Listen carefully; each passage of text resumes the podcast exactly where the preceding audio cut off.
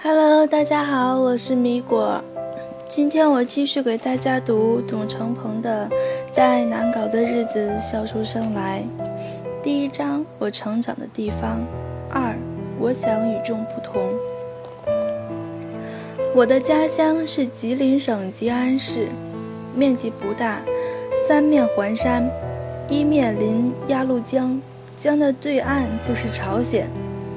吉安本来只是县城，因为对面是朝鲜的满浦市，所以后来吉安也变成了市。由县升级成市的当天晚上，全城的人都出来庆祝，放了很多烟火。我什么都没看到，一抬头全是大脑袋。那年我才六岁，小的时候。整个吉安市区只有几万人口，那是什么概念呢？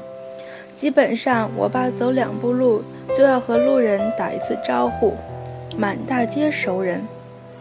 逛街很费嘴。有一次，我目睹了一场斗殴，当时双方各叫各自叫了一些帮手来打架，后来发现，不仅叫来的人是同一波。而且两人还是远方亲戚。那时候，全吉安的同龄人大部分认识彼此，基本上是同一个小学、同一个初中和同一个高中出来的。我生长在这小城，被包裹得很有安全感，以至于后来我上大学去到长春，看不到山就会恐慌。不过，什么事情都需要适应。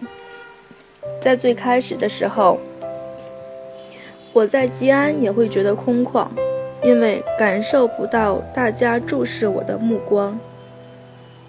上小学的第一天就落单了，老师组织全班同学唱歌：“太阳当空照，花儿对我笑，小鸟说早早早。”我当时就傻了。全班四十多个同学都在唱，而我竟然不会。这是什么歌？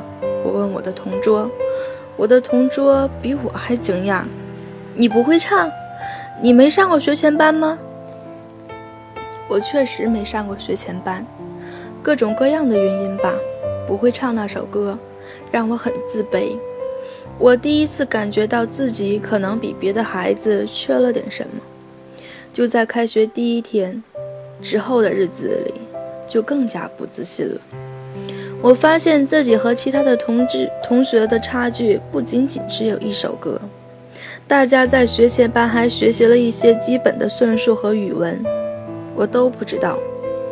同学们就不怎么愿意和我在一块玩了。为了不被大家忽视，我甚至编织过一个谎言。小学一年级的某一天，我突然对同学们说：“其实我认识孙悟空，他是我小叔。”那时候《西游记》很流行，孩子们经常扮演孙悟空去打妖怪，我经常扮演妖怪。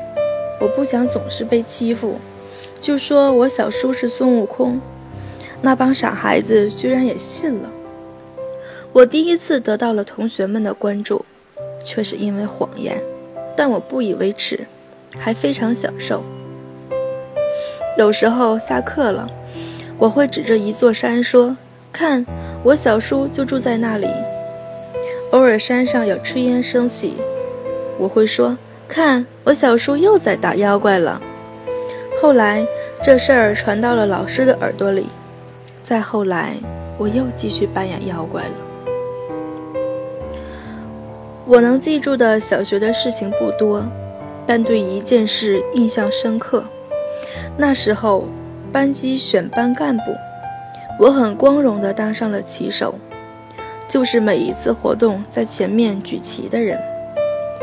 我觉得这很酷，因为影视剧里面的人都是为了插红旗才牺牲的。红旗是一种象征，红旗就应该永远不倒。所以班级出去活动的时候，我不仅走路举着旗，吃饭的时候也要举着。很多同学都会笑我，我被笑毛了也会还嘴。别拿骑手不当干部之类的。当时有一位同学说：“卫生委员管卫生，学习委员管学习，劳动委员管劳动。你一个骑手管什么？你管的是骑，又不是人。”我不喜欢这种被无视的感觉。终于有一天，学校通知我可以加入少先队了，可以和高年级的大哥哥大姐姐们一样戴上红领巾了。他们说，红领巾是用烈士的鲜血染成的。能够成为少先队员是一种认可，我特别开心。我妈给我准备了红领巾。入少先队的仪式在下午举行。那天出门之前，我妈摸着我的头说：“当走出家门，你再回来的时候，就是少先队员了，你就不一样了。”可惜那天下雨，仪式并没有如期举行。我又拎着红领巾回了家。我特别不想让我妈失望，就在家门口把自己红领巾系在了脖子上。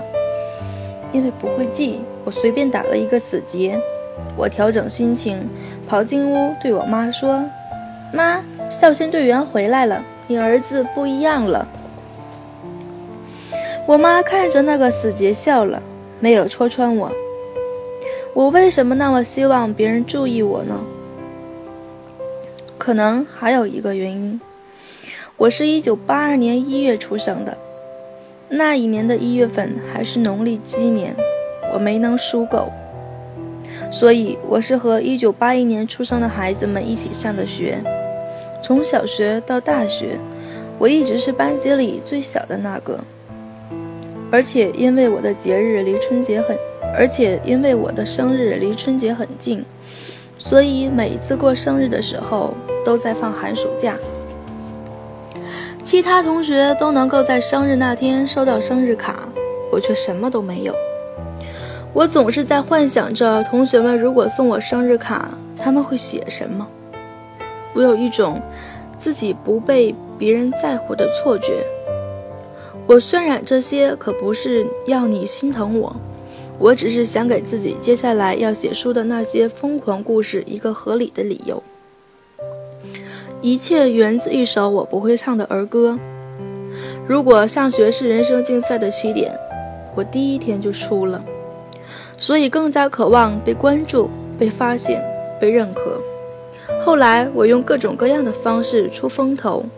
学各种各样的本领武装自己，都是因为我想要与众不同。